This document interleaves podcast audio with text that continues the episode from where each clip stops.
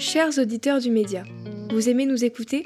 Vous êtes la garantie de notre liberté et de notre indépendance et nous avons besoin de vous pour continuer. Devenez sociaux et abonnez-vous sur lemediatv.fr soutien. Alors Thomas, tu as analysé pour nous la seconde interview d'Emmanuel Macron sur France 2. Alors comme je suis un peu maso, je me suis farci les 1h11 d'interview d'Emmanuel Macron sur France 2, 1h11 de grand bonheur. Alors il y a deux semaines, il avait parler longuement sur l'Ukraine. Et là, on voit que c'est pas le sujet de l'interview. Normalement, on doit parler de l'inflation, de la vie des Français, mais on voit que dès le début, quand même, ça le titille. Il a quand même envie de, de parler de la guerre en Ukraine parce que ça permet de se euh, mettre en scène. Lui, Emmanuel Macron, qui la nuit sauve le monde, qui peut-être se verrait bien euh, décerner le prix Nobel de la paix, accessoirement le prix du plus gros euh, melon. On voit que finalement, bon, la vie quotidienne des Français, les difficultés qu'ils rencontrent, ça l'intéresse que moyen mais quand même, il est obligé de revenir à ce sujet, et notamment le sujet principal, c'est l'inflation qui étrangle des dizaines de millions de Français. Non, je leur dis qu'on traverse aujourd'hui une inflation qui est la conséquence de nos dépendances. la mmh. elle est en train de se diffuser, mais nous l'avons mieux maîtrisée que nombre de nos voisins.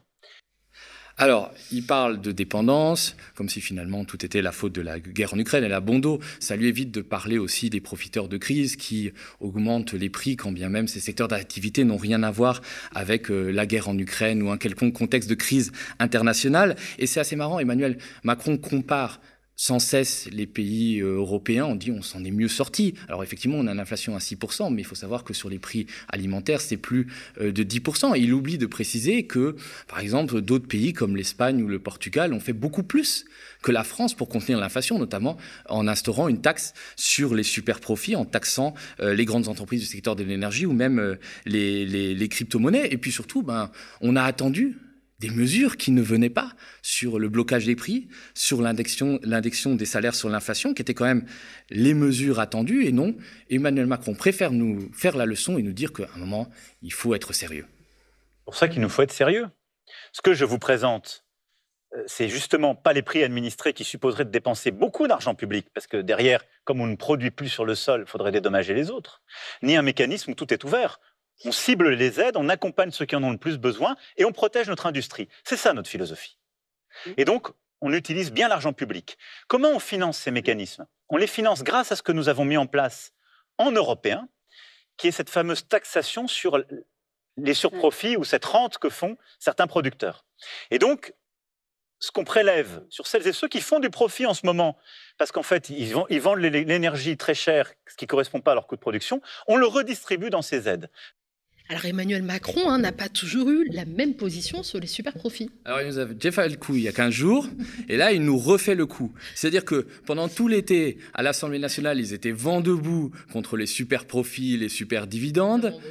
Voilà, en rejetant les amendements successifs. Mm. Là, il y a eu un amendement qui a été voté contre l'avis du gouvernement sur les super dividendes. Le gouvernement est passé en force avec le 49.3 et a euh, supprimé euh, l'amendement. Et donc, euh, ce qui s'est passé, c'est que finalement, malgré toutes les rebuffades d'Emmanuel Macron, l'Europe a décidé de mettre un règlement en place qui taxe les super profits. Alors, c'est pas autant qu'on voudrait. Et euh, Emmanuel Macron s'accapare finalement ce qu'a fait l'Europe, alors que finalement, il a toujours refusé cette taxation. Ça me fait penser à la phrase de Copto qui dit que quand les choses nous dépassent, feignons d'en être l'organisateur. Alors, je crois qu'Emmanuel Macron, il y a beaucoup de choses qui le dépassent et il essaye pathétiquement de fin d'en être l'organisateur. Et puis, il y a quand même quelque chose qui est extraordinaire, c'est qu'il dit, moi, je, croit au travail et au mérite. Euh, il vante euh, le travailler plus pour gagner plus. Mais mon Dieu, Sarkozy sort de ce corps.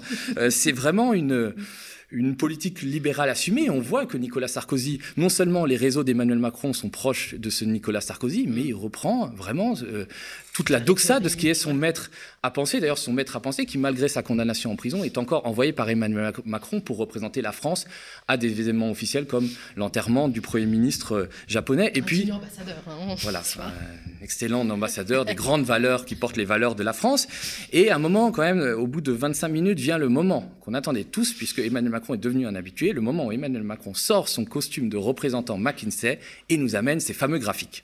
On est en train de prendre cette vague, cette crise. Le bateau traverse la tempête. Je dis, on protège les plus faibles, on aide notre industrie. On parle des retraites quand même là. Non, mais on, y vient, mais je, recontextualise. Ça, c'est ce qu'on travaille. On a ensuite un modèle social. On protège plus que les copains. Pendant le Covid, on a plus protégé. C'est pour ça d'ailleurs qu'on en est sorti plus fort, avec un taux de pauvreté qui ne s'est pas aggravé, avec une espérance de vie qu'on a retrouvée.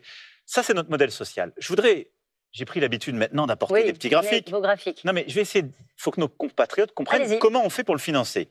Alors c'est vraiment le coup du représentant McKinsey qui vous amène son PowerPoint et son magnifique graphique pour vous expliquer comment vous allez être plus pauvre, vous allez être encore plus euh, dans la misère. Et bien sûr, derrière ça, ça permet de justifier une pseudo-réforme des retraites, un pseudo-recul de l'âge de la retraite, alors qu'il faut se souvenir qu'en 2017, il avait promis de ne pas décaler l'âge de la retraite. Et il y a quand même une donnée qu'il oublie d'oublier, qu'il feint d'oublier, c'est l'espérance euh, de vie en bonne santé, qui est à 64 ans pour les femmes, un peu plus de 62 ans pour les hommes. Alors en reculant l'âge de la retraite euh, à 65 ans, bah, beaucoup de gens seront morts avant d'atteindre la retraite.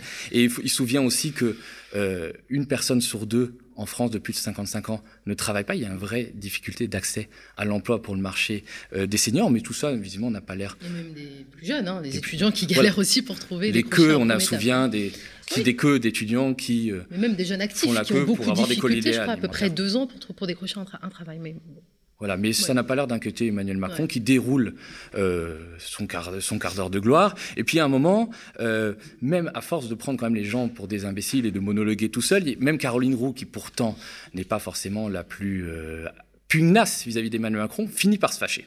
Si on veut réussir, si on veut avancer, on n'a pas d'autre choix que de travailler davantage. Ça veut dire faire que nos jeunes accèdent plus facilement au travail. Quand je compare la France et l'Allemagne, le taux de participation de nos jeunes au marché du travail est plus faible.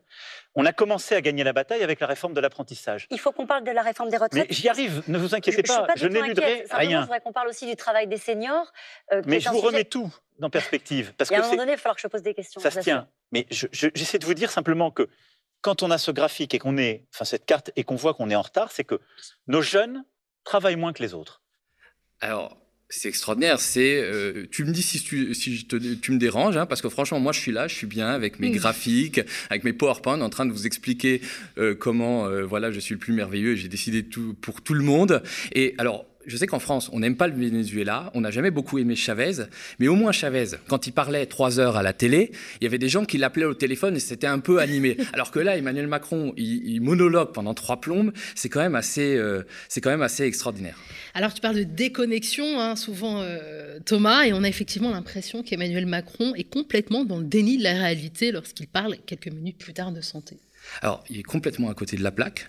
Euh, à aucun moment, il dit que sous son quinquennat, il y a 17 000 lits d'hôpitaux qui ont été supprimés. C'est peut-être à cause de ça que le système de santé euh, est à bout de souffle. Et d'ailleurs, la seule solution qu'il propose, notamment pour résoudre le fait que 6 millions de Français n'ont pas accès à un médecin traitant, c'est euh, de ne plus faire payer de cotisations aux médecins qui ont atteint l'âge de la retraite, c'est-à-dire leur permettre de travailler en gagnant plus, mais derrière ça, il va, il va faire en sorte que des médecins travaillent jusqu'à leur mort, ce qui est quand même assez, on va dire que c'est une avancée euh, sociale.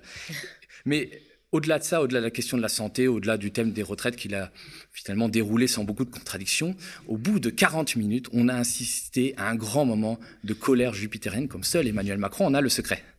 Ce qui s'est joué à 50 voix près, madame? La motion de censure? Non, mais j'ai entendu le, les déclarations triomphalistes de M. Mélenchon. À 50 voix près, on y était. Mais qui est ce on? L'alliance, donc, de députés, je pense à leurs électeurs ce soir, socialistes, écologistes, communistes, LFI, avec ceux du Rassemblement national. Vous pensez que nos compatriotes qui ont voté pour un député socialiste ou écologiste, ils lui ont demandé de porter une majorité avec des députés du Rassemblement national? Ils lui ont demandé de déposer une motion de censure qui, à dessein, a été changée, a été changée par cette coalition baroque de la NUPS. Qu'est-ce qui vous met en colère? Mais ce qui me met en colère, c'est le cynisme et c'est le désordre. C'est ça ce qui s'est passé. C'est qu'ils ont prouvé une chose, ils n'ont pas de majorité. Mais ils ont surtout prouvé quoi? Qu'ils étaient prêts, socialistes, écologistes, communistes et LFI, à se mettre main dans la main avec le Rassemblement national. Alors qu'il y a la guerre en Europe, qu'il y a la crise, qu'il y a le désarroi de tant de familles, et qu'il nous faut être aux côtés des Français. Macron dit que les oppositions n'ont pas de majorité, lui non plus, hein, faut-il s'en souvenir? Et puis, il y a quand même une énorme fake news, c'est que Macron annonce que la motion de censure qui a été déposée par la NUPES et donc qui a été votée par les voix du RN aurait été modifiée pour euh, enlever toute référence positive à l'immigration, donc pour complaire au Rassemblement national. Et en fait, l'humanité a débunké complètement cette fake news. Ils ont eu accès à tous les drafts, tous les brouillons euh, de cette motion de censure et à aucun moment il y a eu une référence à l'immigration. Donc c'est une énorme fake news. Et puis on ressort le rouleau compresseur, le vieux discours des libéraux, hein, c'était déjà le cas dans les années 80 euh, sous Chirac, euh, c'est euh, les extrêmes se rejoignent et finalement le parti de l'ordre et tout ça est le seul capable à mener la France. Et on nous fait systématiquement le coup du barrage républicain. Ça a bien marché en 2017, ça a encore marché plus difficilement en 2022. Et là, on fait le coup du barrage pour justifier le recours au 49.3 en disant que finalement, si on recourt au 49.3 et qu'on fait un déni de démocratie, c'est pour lutter finalement contre ces extrêmes qui sont donnés main dans la main. Alors, Emmanuel Macron oublie quand même au passage de dire que c'est avec les voix de la Macronie que deux députés du Rassemblement national sont devenus vice-présidents de l'Assemblée nationale. Il y a certains amendements qui ont été votés main dans la main avec, entre, avec les voix du RN et celles de la Macronie, comme ceux contre l'augmentation du SMIC.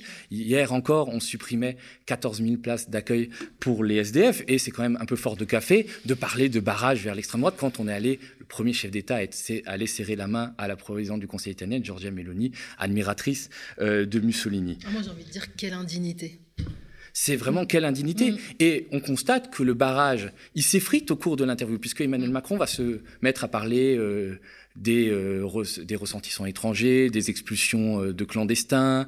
Euh, et là, on va voir que finalement, il reprend à son compte des thèses de l'extrême droite. À un moment, il conditionne l'aide au développement à la réadmission par les pays aidés de clandestins. par exemple, il critique beaucoup l'Algérie qui, voilà, qui, voilà, qui refuse. Et c'est un thème euh, développé par l'extrême droite, par mm. Marine Le Pen, par Éric Zemmour. À l'époque, quand, Emmanuel euh, quand, Arnaud Mounbourg avait parlé de l'éventualité mm. justement de conditionner cette aide au développement à euh, la réadmission de clandestins, ça avait fait tout un tollé. Et puis là, Emmanuel Macron en parle, en oubliant au passage que peut-être la vraie conditionnalité de l'aide au développement, ça devrait être le respect de la bonne gouvernance et des droits de l'homme. On sait quand même que la France, sous Emmanuel Macron, a eu l'habitude de distribuer des millions et des millions d'euros d'argent public à des dictatures en Afrique qui détournaient cet argent. Pas plus tard qu'il y a quelques mois, on donnait 15 millions d'euros d'argent public français à la dictature tchadienne qui aujourd'hui tire sur sa population. Mais là où le barrage finit complètement de s'effondrer, c'est à ce moment-là. Quand on regarde la délinquance, par exemple à Paris, où on a une forte concentration, pour des raisons géographiques et d'organisation, de cette délinquance, pardon, de cette immigration illégale, justement. Oui, elle est très présente dans les faits de délinquance. Et donc oui, quand on regarde aujourd'hui la délinquance à Paris, on ne peut pas ne pas voir que la moitié au moins des délinquants, des faits de délinquance qu'on observe, viennent de personnes qui sont des étrangers, soit en situation irrégulière, soit en attente de titre, en tout cas dans des mm. situations très fragiles, et qui viennent souvent de ces filières. alors, euh, on assiste là à un moment sidérant où Macron fait finalement du Darmanin et reprend. Alors, il reprend non seulement les éléments de langage de l'extrême droite, mais en plus, il donne des chiffres on, ignore complètement les sources. Bah, il multiplie complètement les fake news. Et là, c'est plus un barrage qu'on construit contre le RN, c'est une autoroute où on ouvre la voie aux idées euh, d'extrême droite. Et effectivement, tout ça a été débunké puisqu'on s'est rendu compte qu'en 2021, 84% des 46 000 personnes qui ont été condamnées à la prison sont euh, françaises. Et justement, on est en train de récupérer des thèmes de l'extrême mm. droite, euh, des thèmes traditionnels sur la sécurité, sur la peur de l'étranger, justement pour détourner les Français des vraies thématiques, les thématiques que Emmanuel Macron n'arrive pas à combattre ou ne veut pas combattre. L'inflation, la vie chère, le pouvoir d'achat, les réformes de casse sociale qu'il a commencé à faire avec la réforme de l'assurance chômage et euh, la réforme des retraites. Alors pour finir, Emmanuel Macron, en ce moment, il se prend plus pour Jupiter, mais il se prend beaucoup pour Vulcain, le dieu euh, de la forge dans l'Antiquité romaine. Alors en général, les gens qui se prennent pour des dieux romains, on les retrouve plus entre quatre murs capitonnés qu'à l'Élysée. Mais bon, passons. Il n'en reste pas moins que si il connaissait vraiment, il avait un peu de culture, la mythologie euh, romaine, il saurait que Vulcain a fini jeté du haut de l'Olympe et peut-être devrait-il s'en souvenir. Merci beaucoup, Thomas.